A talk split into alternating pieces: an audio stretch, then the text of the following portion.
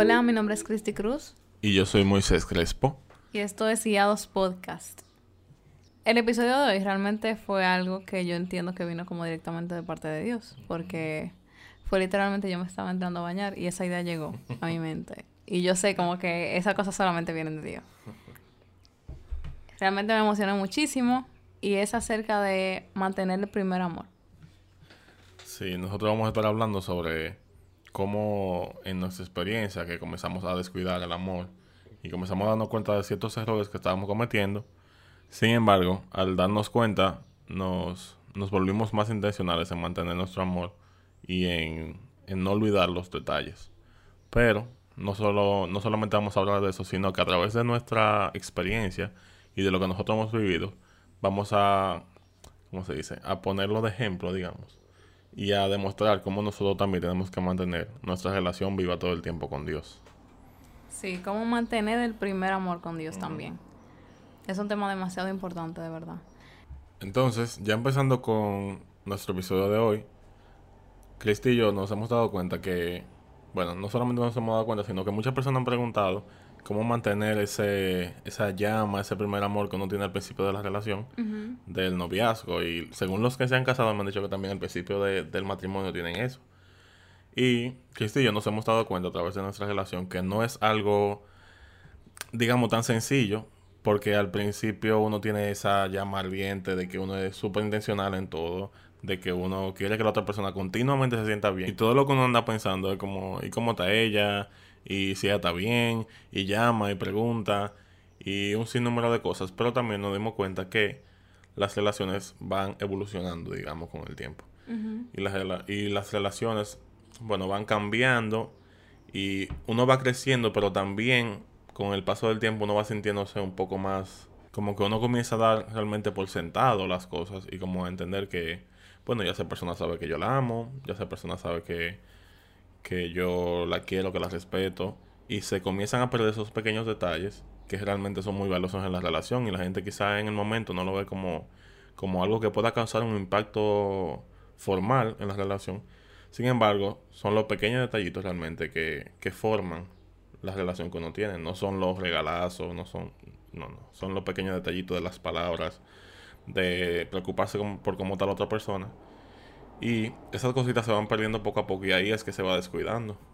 Sí, es como que realmente para saber cómo mantener la relación, cómo mantener ese primer amor, debemos de ser conscientes de cómo nosotros pudiéramos estar descuidándolo.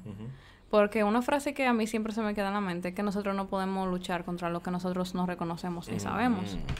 Entonces, yo no puedo querer mantenerme mi primer amor, o sea, de mantenernos como que full enamorado si nosotros nos reconocemos, ¿cuáles son esos detallitos que nos hacen como que, como descuidarnos? ¿Cuáles son esos detallitos que nos hacen perder el interés, que nos hacen pasar como desinteresados? Porque, por ejemplo, Moisés y yo, como ya dijimos en un episodio, nosotros pasamos por eso de que en una temporada estábamos súper ocupados, estábamos teniendo muchas cosas por hacer. Y como que hablábamos de tareas, hablábamos de cosas por hacer, pero no estábamos siendo intencional con la relación. Y por nosotros no, no darnos cuenta a tiempo, entonces llegamos a sentirnos como que, ok, la cosa no están no están funcionando igual. Sí, incluso nosotros, por ejemplo, eh, en ese mismo caso que tú dijiste, nosotros sí pasábamos tiempo juntos, pero el tiempo que pasábamos juntos era pensando en todas las cosas que teníamos por hacer, que si era la universidad, que si era yo mi trabajo, o sea, todo eran ocupaciones, pero a nivel de, de relación no cuidábamos nada. Porque hay muchas personas que pueden decir, no, pero yo paso tiempo con ella, no, pero pasamos tiempo juntos, pero cultivan su relación en ese tiempo. Exacto. Están haciendo algo intencionalmente para hacer sentir bien al otro, no solamente trabajando, estudiando. Y yo sé que, bueno, que puede sonar un poco difícil, pero lo es. O sea, todo requiere un, sacrificio. Y eso requiere un sacrificio de nosotros de detenernos y decir, ok, realmente es importante nuestra relación, el trabajo es importante, el estudio es importante, pero necesitamos tomar un tiempo para nosotros. Em, también está el hecho de quizá, o sea, en ese mismo ámbito de descuidarnos, reconocer qué cosas estamos descuidando, porque a veces es muy fácil, por ejemplo, a mí me pasó, yo simplemente veo lo que Moisés no estaba haciendo y yo no voy a fijarme en las cosas que yo no estaba haciendo.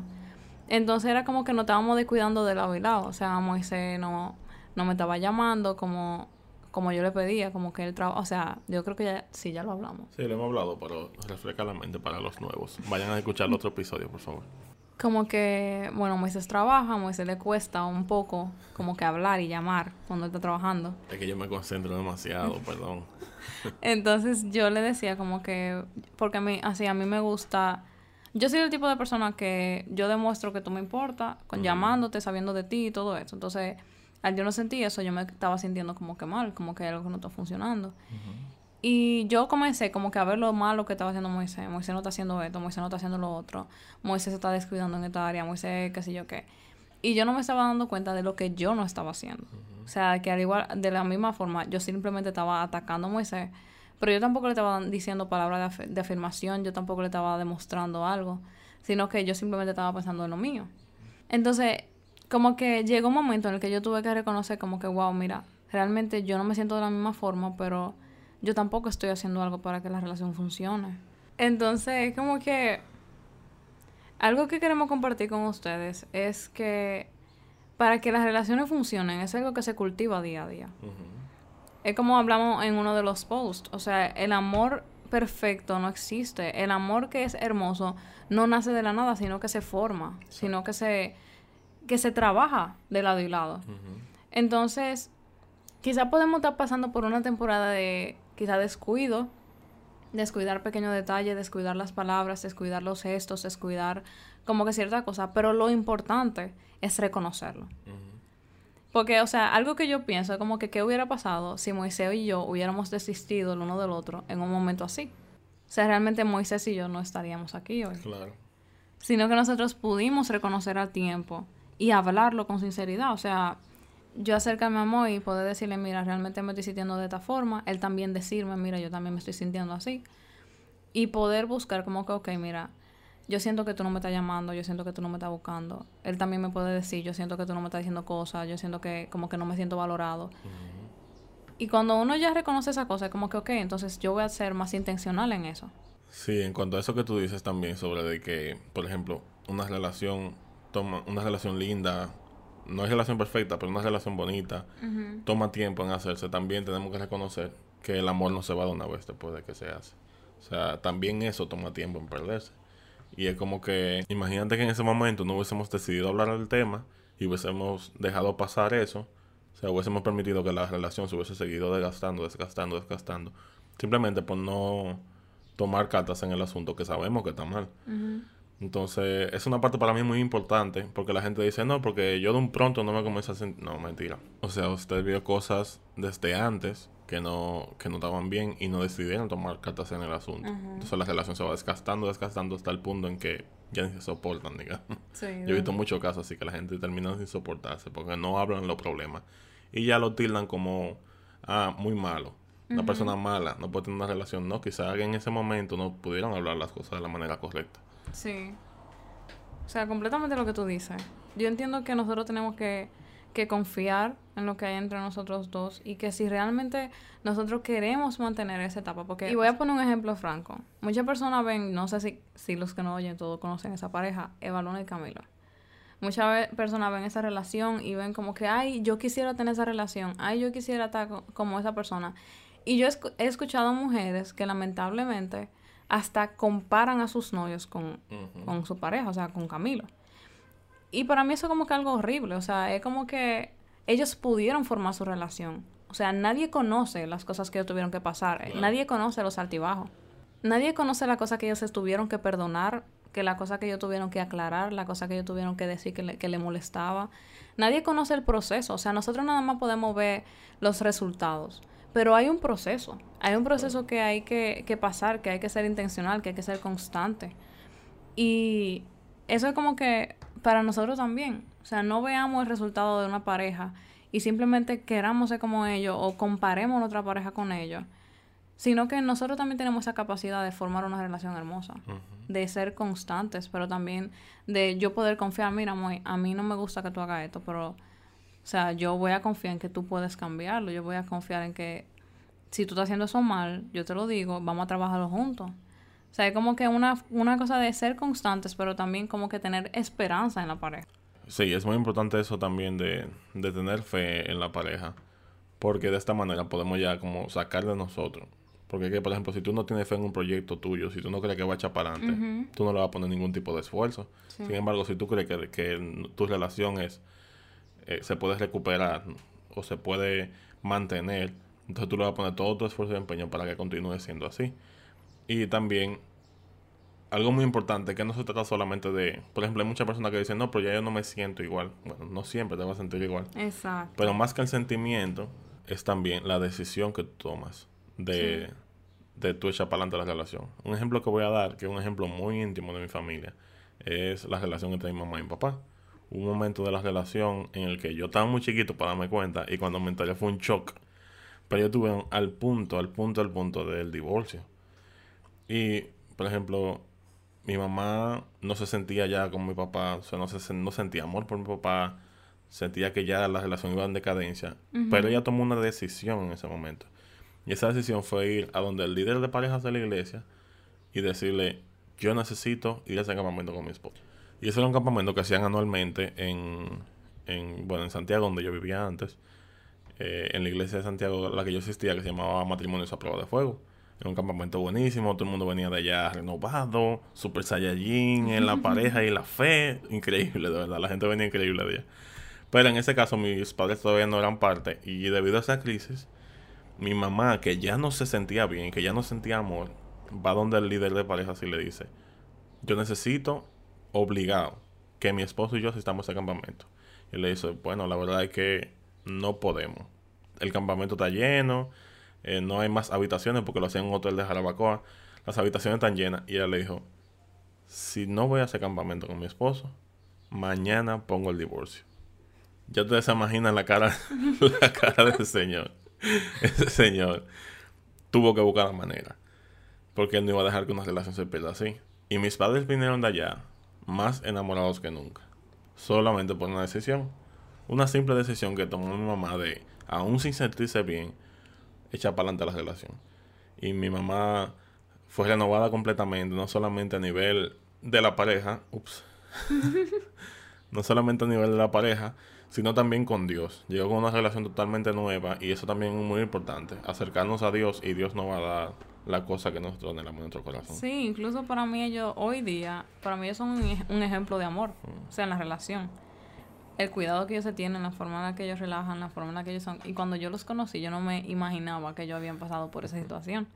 Porque para mí, hoy día, ellos son un ejemplo realmente de lo que es tener una relación hermosa en el matrimonio. Porque hay muchísimas personas, y entiendo que es un episodio aparte, pero que, que piensan que ya después de que tú te casas, como que el amor se va y como que ya no es lo mismo y como que se vuelve una cosa aburrida, pero al final es como que una decisión. O sea, si yo tomo la decisión consciente de que yo quiero que en mi relación nosotros nos amemos como dos niños, que juguemos, que relajemos, que seamos como que como nosotros soñamos ser en una relación. Eso es una decisión de nosotros dos. Y una decisión diaria también. Una decisión que tú tomas cada día cuando te levantas. Por ejemplo, yo me levanto cada día y cada día yo me levanto pensando en Cristi. Y yo le escribo a Cristi, hola, buen día, mi amor. ¿Por qué? Porque yo quiero mantener la relación. Ah, y ojo, algo que no he dicho. Después de ese campamento, mis padres terminaron siendo líderes de pareja. Tuvieron cédula de pareja en mi casa, líderes de pareja. Y hoy todavía hay muchas personas que le agradecen a mis padres por sus consejos y por su ¿Cómo se dice esto? Por su consejería. Wow. por su consejería. Que ayudaron muchísimo. Mami incluso me ha hecho los cuentos de matrimonio que han sido restaurados. Y de verdad que para mí, como que eso reafirmó mi idea de que el amor sí puede mantenerse. Pero todo depende de una decisión. Sí. Para mí fue muy chocante enterarme de todo eso, de verdad. yo lo cuento hoy así, pero fue como que, ¿qué? ¿Que ustedes qué? Porque están muy chiquitos, yo no me voy a dar cuenta. pero gracias a Dios, mis padres todavía están juntos y, son se llaman pila. Sí, son el ejemplo de verdad del amor que, yo quiero mantener con Cristo. Sí. Y es como que la palabra clave es decisión. Es decisión y el hecho de... Es decisión. No hay otra palabra. Sí, punto. punto. Entonces, o sea, aquí no estamos hablando de relaciones tóxicas, no estamos hablando de relaciones abusivas, no estamos hablando de relaciones, ¿verdad? Sí, no es que si te da golpe, que le dé abrazo. No, no, espérate. Si tú estás en una relación abusiva, tú tienes que salir corriendo de ahí. Claro, Si una persona te habla mal, te humilla, no estamos hablando de eso. Estamos hablando de que se fue el amor. De que sentimos que se fue. De que sentimos que se fue el amor. No estamos hablando de golpe. Esas son cosas muy diferentes. Para que después no digan que en guiado dijeron. no cogemos esa. Y un punto muy importante que tú como que lo comenzaste a decir ahorita fue el hecho de que yo entiendo que lamentablemente en nuestra generación se habla mucho del amor, pero como con sentimentalismo. La parte sentimentalista de todas las cosas, de que se trata de lo que yo siento, de las cosas como yo lo experimento. Y al final, como que, señores, esa en una relación no funciona. Porque como que nosotros no siempre nos vamos a sentir bien, nosotros no siempre nos vamos a sentir de humor, nosotros no siempre nos vamos a sentir de X o Y forma. Pero al final es como que nosotros tomamos la decisión de ponernos por encima de nuestros sentimientos. Yo entiendo que ahí es que viene también la madurez. Porque, o sea, yo no puedo amar a una gente dependiendo de cómo yo me siento. Yo no puedo amar a una gente dependiendo de, de lo que pasó. O sea, si yo te amo, yo te amo y punto. Y yo te amo a pesar del error que tú cometiste. Y en todas las situaciones. O sea, hay mucha gente que, ah, yo me levanté de mal humor o yo no quiero hablar con esa persona. Loco. O sea, tú estabas hablando de que es tu pareja. No es simplemente un amiguito que tú tienes, que tú lo saludas cada dos días, cada diez días. Estamos hablando de tu pareja y tú no puedes. Depende de la, la situación en la que tú te sientas, amar o no amar a esa persona, o querer o no querer estar a esa persona. O sea, de verdad, si te pasa, tú necesitas cuestionar, a ver qué, qué es lo que me está pasando, qué, qué cosa yo estoy sintiendo mal, y hablar la cosa con tu pareja y punto. Pero pero no es justo para la otra persona, para tu pareja, que dependiendo cómo tú te sientas, es que tú vas a tratar a la persona. O sea, el amor es incondicional. Eso es una de las de la cosas más lindas del amor real. Es incondicional. No importa en el momento que tú estés, no importa si, si tú tienes el bolsillo roto y no tienes ni un peso arriba. No importa si ese día te levantaste con el pie izquierdo y te diste en el dedito del meñique, no. O sea, no depende de eso, sino que depende de que tú decidiste amar a esa persona. Y para mí una de las cosas más lindas del amor es eso. O sea, el hecho de que, de que cuando se va, de, cuando pasa de ser una, un sentimiento, cuando pasa el romanticismo y llega a ser una decisión. Eso es lo que hace que realmente el amor permanezca y que dure para siempre. Como estábamos hablando de los padres de Moisés, que ellos son un ejemplo vivo de eso, de, de ese amor, de esa constancia, de, ese, de esa entrega. O sea, para mí es hermoso ver como que ellos no se basan en los sentimientos, sino en sus decisiones. Y como, por ejemplo, e, para mantener esa relación, yo veo como el papá de Moisés, o sea, cuando no estábamos en cuarentena, claro, que era que si le traigo una flor a Magda, que si le traigo una, un helado, que si le traigo lo que sea. Era como que siempre con... O sea, papá se paraba en una tienda de ropa antes de llegar. Él, veía la tienda de ropa no, déjame pararme aquí, pan, y le compraba una blusa, mami. Sí. Porque sí llegando del trabajo, porque sí, con su ropa de ingeniero. Entonces, se trata de eso, o sea, yo entiendo que ojalá que ninguna pareja tuviera que pasar por eso, pero entiendo que muchas pasamos por eso, pero es para crecer, porque los procesos nos hacen crecer, los procesos nos hacen, nos hacen reconocer lo que tenemos que cambiar, lo que tenemos que mejorar y... Y entiendo como que no veamos este proceso de que, ay, no me siento igual, como algo malo, sino como que, ok, tenemos la oportunidad de que nuestro amor madure, tenemos la oportunidad de que nuestro amor crezca, tenemos la oportunidad de ahora hacerlo conscientemente. Y ya hablando de cómo sea, cómo podemos descuidar el amor, que ya dijimos como lo de perder el detalle, perder, o sea, enfocarnos más en los errores, dejar de, de demostrar nuestro amor porque asumimos que ya la persona está clara y que lo sabe. Entonces el amor no es algo que nos pasa, sino que nosotros hacemos que nos pase. O sea, se trata de nosotros ser intencionales y lo vamos a repetir cuantas veces sea necesario repetirlo. O sea, no desistas de tu relación, no desistas de, de lo que pueda lo que pueda hacer. Señor, yo tengo una gaguera que no entiendo. de lo que pueda hacer que esté pasando su relación. Sino de que veanlo como una oportunidad de, de crecer en un amor maduro. De que no depende de sentimientos, sino de, de que ya es una decisión de ambas partes. Está bien, está bien. Entonces. Yo no sé si ustedes han escuchado esta frase, pero entiendo como que quizá todos la hemos oído. Y es que, como que dicen que, que el amor es una etapa. Y que ya después de un tiempo ya eso se va, que ya tú estás con una gente porque tú estás acostumbrada, que si yo qué. Realmente, a mí me dijeron eso como cuando estaba comenzando nuestra relación. Y por eso y por muchos motivos como externo, también yo tenía mucho miedo a la idea de casarme porque yo sentía que iba a ser como que algo pesado, que iba a ser algo aburrido, que iba a ser como una monotonía constante. Como que te iba a convertir en una, en una persona aburrida. Sí. Y que la relación ya no iba a tener ninguna chispa. Mm. Incluso en... O sea, en noviembre una persona se me acercó y me dijo lo mismo, como que Cristi, cuando tú te cases es bonito el primer, el primer, los primeros meses, pero después ya eso como que se va, después las cosas ya son diferentes. Y realmente a mí me dolió mucho porque me lo estaba diciendo una persona casada. Y yo dije como que, wow, o sea, como que qué fuerte pensar así. Pero ya como que Moisés y yo tenemos cinco años en una relación y hemos podido experimentar que realmente no es así. Claro. Que realmente, o sea, eso realmente me quitó, y perdón si digo mucho realmente, pero eso me quitó como ese pensamiento de que las relaciones se volvían aburridas, pesadas y que tú tenías que, tú tenías que seguir con una persona porque ya tú tenías compromiso, qué sé yo. Exacto. Que me parece ridículo la idea. Claro. De seguir con una persona simplemente por la costumbre. O sea, eso, eso no cabe en mi cabeza ni siquiera. Claro. Entonces yo, yo he podido experimentar en, en nuestra relación. El hecho de que eso es una mentira. O sea, yo decido.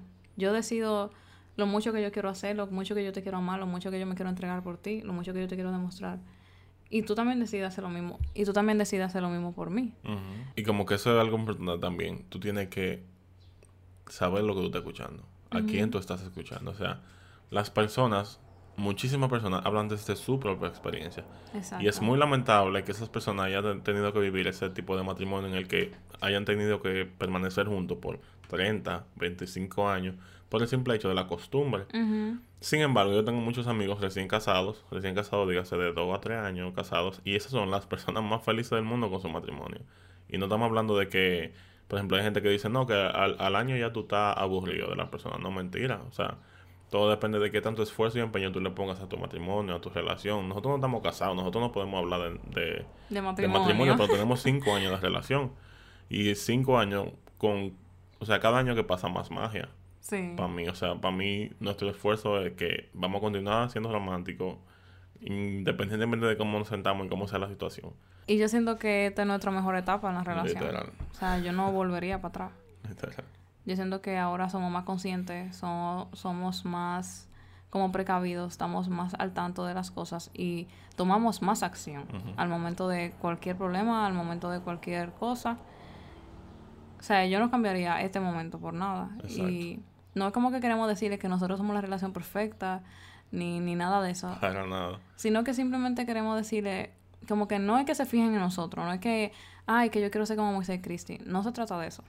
Se trata de, de querer formar en tu propia relación una relación hermosa y que ustedes también puedan ser ejemplo para otras personas. Pero al final es como dijimos ahorita, una decisión. Exacto. Y llevando todo esto, o sea, todo lo que estábamos hablando, a nuestra relación con el Señor. O sea, cómo todo esto aplica a la perfección en nuestra relación con el Señor. La verdad es que esa misma frase de que al inicio todo es lindo, pero después todo se pierde, yo también la he escuchado en el Evangelio, lamentablemente. Yo he escuchado como personas dicen, ah, no, porque esa persona está muy emocionada ahora, está sirviendo mucho, está haciendo muchas cosas. Pero eso es porque está en su primer amor, fue porque se acaba de, convertir, Dios acaba de transformar su vida, pero después de un tiempo eso se le pasa. Sí, a mí mismo, una persona muy cercana a mí me, me, dijo, me dijo esa frase. Y yo le dije como que yo no entiendo por qué cuando yo voy a la iglesia yo me siento tan diferente, yo lloro tanto y qué sé yo qué. Entonces esa persona lo que me dice, ah, sí, eso que tú estás en el primer amor, pero eso se va quitando poco a poco y fue como que como que se va quitando poco a poco.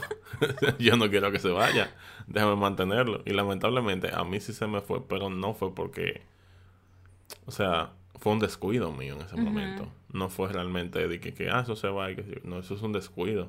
Y gracias a Dios, Él me ha estado encaminando a volver a mi primer amor y volver a, a tener ese amor ferviente por él y tener esa, ese, como dicen por ahí, ese fuego, ese fuego de, de, amor por él. Pero es que Dios nunca, nunca dijo que eso se iba a ir.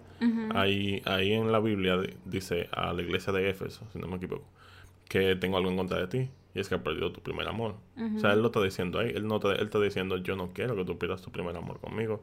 Yo no quiero ser tu segundo amor. Yo no quiero ser tu quinta prioridad. Yo quiero siempre estar en el primer lugar. Sí. Y por si ustedes quieren buscarlo, lo pueden encontrar en Apocalipsis 2, que es una de las siete cartas que dice que el ángel manda a las iglesias, ya como que para los fines de los tiempos. Y yo entiendo que realmente así como nosotros descuidamos nuestra relación de pareja, que nos ponemos a enfocarnos en otra cosa, le damos más prioridad a otra, dejamos perder los pequeños detalles, lo mismo pasa en nuestra relación con el Señor.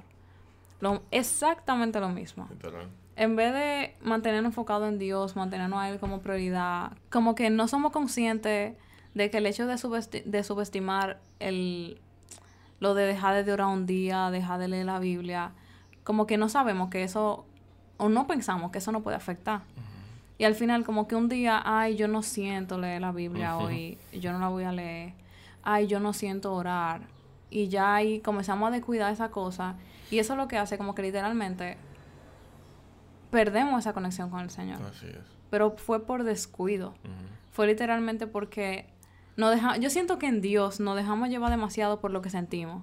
Dependemos demasiado de que, ah, si yo me siento bien. De si yo, yo, yo no siento que quiero orar hoy, como que yo no estoy en eso, que sí, Sí. Entonces, nos dejamos llevar demasiado de eso y al final eso es lo que va causando es que ese amor que nosotros comenzamos a sentir con el Señor se va perdiendo. Y yo siento que vamos normalizando tanto el hecho de simplemente ir a la iglesia, de cumplir, de hacer todas las cosas bien. Y entendemos como que a veces que ya porque estamos cumpliendo con un grupo de reglas, porque no estamos haciendo X, X cosa mal, o porque, qué sé yo, ya nosotros estamos bien con el Señor. Entendemos como que se trata de que si yo voy a la iglesia los domingos, Ah, y si yo voy a la iglesia otro día en la semana, entonces ya tengo como un bono. Si ya yo hago otras reglas ya, entonces yo estoy súper bien, yo soy la más cristiana. Pero como tú estabas hablando de la iglesia de Éfeso, a mí me sorprende demasiado de esa iglesia, de que el Señor le dice, como que yo conozco todas tus obras, yo conozco que, yo reconozco que tú sabes quiénes hacen la cosa mal, que tú haces muchas cosas para mí, yo reconozco todo lo que tú haces, pero tengo en contra de ti que tú has perdido tu primer amor. Entonces era como que ellos estaban haciendo muchísimas cosas bien. Ellos estaban sirviendo al Señor. Y para que vean que Dios, eso, o sea, no que a Dios le pasaba por arriba simplemente. O sea, él de verdad lo veía y decía, wow, qué bonito lo que están haciendo, de verdad qué bonito lo que están haciendo. Pero a mí lo que me importa es mi intimidad y mi relación contigo. O sea, haz lo que tú quieras, pero habla conmigo. Sí. Ten tiempo conmigo. Disfruta de mí. O sea, preocúpate por mí. Porque la gente, como yo te decía eh, hace un tiempito, la gente dejó de ver a Dios como alguien. Dejó de ver a Dios como una persona que pueden herir, como una persona que, que puede hablarte, que tiene sentimientos. Y se ha vuelto como un, ¿cómo lo diría? Como algo tan distante que la persona entiende que, bueno, que está ahí y punto. Y uno lamentablemente como comienza a tener esa percepción en, en después de un tiempo. Comienza a entender que bueno, Dios está ahí, Dios sabe que yo lo amo, porque Dios conoce todo, y Dios conoce mi corazón, y Dios sabe que yo lo amo. No, no, no. Dios necesita también ese amor, ese, ese que, que nosotros le digamos, Señor, yo te amo, tú eres lo mejor que me ha pasado. Y como que volver a entender que realmente Dios es alguien que, que siente amor por ti, que puede ser también herido, igual que como tú podrías a tu pareja por, por desinterés. Sí. Es literalmente eso, o sea, si ustedes se dan cuenta en la Biblia, toda la historia, toda la historia literalmente de Jesús fue con el simple hecho de reconciliar esa relación que se había perdido en el Edén. O sea, Adán y Eva cometieron el pecado, esa relación que había con ellos se perdió y Dios quiso reconciliar esa relación a través de Jesús y que mandara a su hijo a morir para que entonces el mundo fuera reconciliado, que esa relación que se había perdido pudiera volver a ser, porque Dios no quiere que nadie se pierda, sino que todos procedan al arrepentimiento y que todos podamos volver a una relación. Dios no estaba hablando de que yo quiero que ellos vayan y cumplan reglas. Yo quiero que ellos vayan y cumplan, que vayan a la iglesia todos los domingos. Al Señor realmente es como que eso no le importa mucho. Y lo digo, pero no estoy diciendo que no es importante. No estoy diciendo que las reglas no son importantes, ni que los consejos que Dios nos da no son importantes, sino de que, ¿de qué me sirve a mí, por ejemplo, yo hacer muchísimas cosas por Moisés, si al final él no siente que yo lo amo? O sea, ¿de qué sirve yo hacer muchísimas cosas de comprarte un regalo y después cuando tú me digas, Cris, yo quiero estar contigo, ah, no, yo tengo que hacer otra cosa, yo tengo que hacer tarea ay, no, yo tengo que hacer una actividad, yo tengo una reunión. Excusa, excusa. Ajá. Como de que, o sea, a ti te haría sentir bien eso. Claro que no, jamás. Entonces, es como que muchas veces nos pasa eso mismo con Dios. Si nosotros siendo humanos nos sentimos así, ¿cuánto más Dios no se va a sentir así? O sea, el hecho de que... Yo entiendo como que es más fácil poner ejemplo que nosotros podamos entender. Sí. Para como que entender que no, yo no estoy condenando a nadie, ni que estamos diciéndole a nadie que... Claro, que- porque nosotros también pasamos por eso. Exacto. Con Dios también lo pasamos. Pero queremos como que compartir esto, o sea, fue literalmente de Dios este tema. Entiendo que el Señor quiere que hablemos acerca de esto, porque para Él es súper importante la relación que tenemos con Él. Y a través de nuestra relación con Él es que Él nos va restaurando, que Él nos va sanando, que Él nos va volviendo a su corazón y que Él va sacando de nosotros todo pecado, toda, todo lo que no esté bien. No es que tenemos que acercarnos a Dios ya cuando estemos bien, porque entonces seríamos justificados por nuestra obra y no por Jesús Claro. sino que nos acerquemos con toda nuestra carga, con todo lo que tenemos mal y vayamos donde Dios. Amén. Y muchas veces, o sea, personas también me preguntan que cómo yo puedo mantener mi relación con el Señor. ¿Cómo yo puedo mantener el bueno, eso mismo, mantener el primer amor. Se trata de constancia. Se trata de permanecer aunque yo no sienta orar, aunque yo no sienta buscarlo, aunque yo no sienta hacer X, X cosa, como lo estábamos hablando ahorita con el ejemplo mío de Moisés. Se trata de permanecer en Dios. Entonces, realmente cuando nosotros decidimos amar a Dios y poner su palabra por encima de todas las cosas y nos aferramos a su palabra, comenzamos a depender de su palabra y no de los sentimientos. Exacto. Y ahí la relación con el Señor se vuelve más madura, se vuelve más como firme. No es que ya un día yo soy cristiana, después vuelvo a lo mismo otra vez del pecado, y después vuelvo donde Dios, al primer amor, y después vuelvo otra vez a lo mismo. Como que ya se trata de un amor maduro. Y eso es lo que yo siento que el Señor quiere que nosotros alcancemos en Él. Y lo más importante que cuando, cuando comenzamos a cultivar ese amor maduro en Dios, tú comienzas a, a tener una confianza con el Señor. Que hay veces que, que tú se lo puedes dar. Decir, Señor, mira, de verdad, yo hoy no me siento bien para Ujú. Yo no me siento bien para hablar contigo, pero yo sé que en cualquier momento tú me vas a recibir. Yo sé que lo único que yo necesito es un corazón contrito y humillado para que tú puedas recibirme. O sea, el Señor no, no exige que tú seas el más perfecto. Lo único que le exige es un corazón dispuesto a escucharlo y a estar con Él. Y para mí eso es súper importante. Y es súper importante como tenerlo constantemente a la mente. Porque nosotros como humanos hay muchos días que nos sentimos súper tristes, enojados, de distintas maneras. Y si vemos a Dios como, como algo lejano, no vamos a tener esa confianza de decirle, Señor, yo estoy quillado hoy. Yo no soporto X personas. Pero el Señor lo que quiere es que tú tengas esa confianza de decirle esa cosa, de que tú puedas ir a donde Él, porque Él te va a dar descanso en ese momento. Exacto, que Dios sea nuestra primera opción siempre va a contarle nuestras cosas. Y es como que Dios no nos llamó a, bueno, como yo dije, a cumplir reglas. Y no es normal perder el primer amor.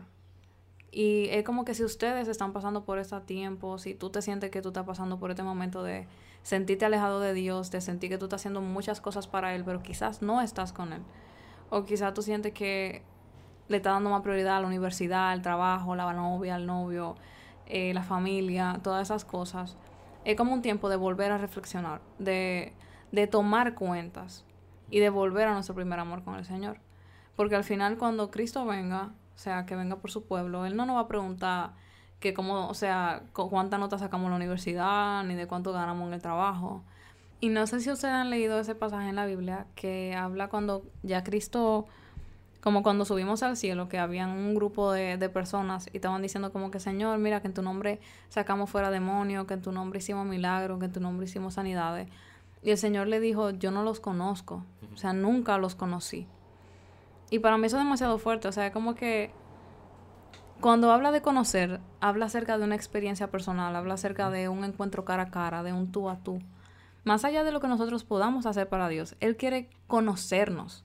Él quiere que nosotros lo conozcamos a Él, que tengamos una relación personal, una relación íntima, una relación cercana, en la cual podamos ser sinceros, como estaba diciendo Moisés. Y que no tenemos que encajar a Dios tampoco en una caja. O sea, que hay personas que piensan como que nada más se puede orar de rodillas. Nosotros podemos hacer de nuestra relación con el Señor una aventura literal. O sea, si ustedes quieren ver el atardecer con Dios, ustedes pueden ir al atardecer, llevarse una palomita y decirle, Señor, yo quiero que tú me hables. O sea, yo vine para acá a estar contigo. Si ustedes quieren una noche subir al techo y ver las estrellas con Dios, ustedes van y le dicen, Señor, yo vengo aquí para ver las estrellas, yo quiero que tú me hables, yo quiero hablarte. Ustedes quieren ver el amanecer, si quieren ir al parque, caminar, si quieren montar bicicleta con Dios, ustedes pueden hacer todo eso. Pero a veces yo siento como que nos encerramos tanto en lo cotidiano, en cumplir reglas, en lo que la gente ve, que nos olvidamos de, de lo hermoso. O sea, yo creo que, y creo que muchas personas quizás nunca han experimentado ni siquiera lo que es tener una relación intencional con el Señor, de, de hacer cosas diferentes con Él, de darse el chance de experimentarlo de una forma diferente, de hablarle de una forma diferente, de hacer actividades con el Espíritu Santo. Y para mí eso también fue súper raro cuando a mí me lo dijeron, como que, Cristi, tú puedes beberte un café con Dios. o sea, como que tú no tienes que hacerlo de X forma nada más, tú puedes hacer muchísimas cosas con Dios. Y cuando yo pude realmente ver eso y experimentarlo así, fue cuando yo pude realmente más conocer a Dios. Entonces, yo siento que es una temporada, aunque ya la cuarentena está acabando y todo esto, entiendo que realmente fue una temporada que nos sirvió mucho para reflexionar, pero de nada nos sirve si nosotros volvemos, o sea, salimos de aquí y volvemos a lo mismo otra vez. De nada nos sirve salir de esta temporada y volver al mismo desenfoque, al mismo establecer prioridades mal, al mismo como que todo eso, igual que antes. No, no nos sirvió de nada. Aún en esta temporada de que se está acabando la cuarentena, vamos a darnos chance de reflexionar y de, de pedirle a Dios que no volvamos a lo mismo, de que podamos ser intencionales en mantener una relación con Él constante, de hacer de que nuestra relación con Dios crezca. Y yo sé que en Dios es posible mantener el primer amor vivo hasta que Él venga. Y en esta semana tenemos un reto porque no solamente queremos dejarlo como con la teoría que nosotros podemos decir, sino que queremos que ustedes también lo puedan llevar a la acción. Porque al final eso es lo que realmente ayuda, poder aplicarlo. Entonces, van a ser dos retos. Uno para su relación de pareja o amistad. Si tú no tienes pareja, pues realmente la amistad es una relación muy importante, que lamentablemente muy pocos cultivan también. Y para nuestra relación con el Señor. Entonces, el reto número uno es que tú le escribas a esa persona importante para ti y le digas cinco cualidades que te gustan de esa persona que tú admiras, cualidades internas, no de que si tú estás lindo, de que tus ojos, no. Cualidades internas. Aunque si tú también quieres decir eso, también puede, puede decírselo. Agrégaselo a las cinco, a, cinco más. Exacto. y eso es como que ahora, cuando se acaba el episodio, tiene que hacer eso. Y con Dios, es que te retamos a que tú hagas algo diferente.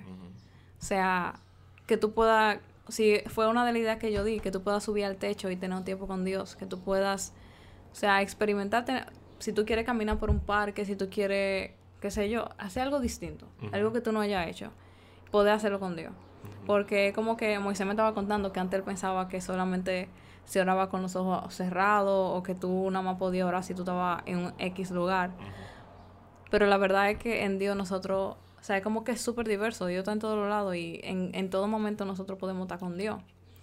Entonces, o sea, si tú quieres subir al techo y mirar el cielo y orar mirando el cielo, tú puedes hacerlo. Si tú quieres escribir tus oraciones, tú también puedes escribir tus oraciones, que eso también es muy lindo. O sea, el hecho de tener como un registro de lo que uno le dice al Señor. Si tú quieres, o sea, aun si hoy te toca cocinar, tú puedes cocinar hablando con Dios. Si te toca fregar, tú puedes fregar hablando con Dios. Si te toca suapear, tú puedes suapear hablando con Dios. O sea, es como que salgamos de la caja que nosotros tenemos de, de, que las cosas se hacen nada más de X forma y vamos a experimentar a Dios de una forma diferente. Así es. También te retamos a que inicies un plan devocional durante una semana. Y nosotros nos vamos a mantener dando seguimiento a través de las historias de Instagram para saber cómo ustedes van. Pero necesitamos que por favor vamos a ponernos la pila con esto porque sobre toda relación, o sea, sobre cualquier relación en el mundo, nuestra relación con el Señor debe ser la más importante. Así es. Debe ser nuestro centro y debe ser como que nuestra única meta. Tener una relación cercana y personal con el Señor. Y nada, hasta aquí ha llegado este excelente eh, episodio. Tú estás muy fino, baby. Déjame decir. Este excelente episodio de hoy. Eh, de verdad, muchas gracias por haber llegado hasta aquí. De verdad, estamos muy contentos con el feedback que hemos tenido del podcast. Sabemos que, eh, o sea, a través de lo que ha dicho la gente, estamos bendiciendo eh, a través de la experiencia que hemos tenido con Dios. Y también les recordamos que pueden seguirnos a través de nuestro Instagram, que va a estar en la descripción de, del podcast. Y nada, hasta la próxima. Bye.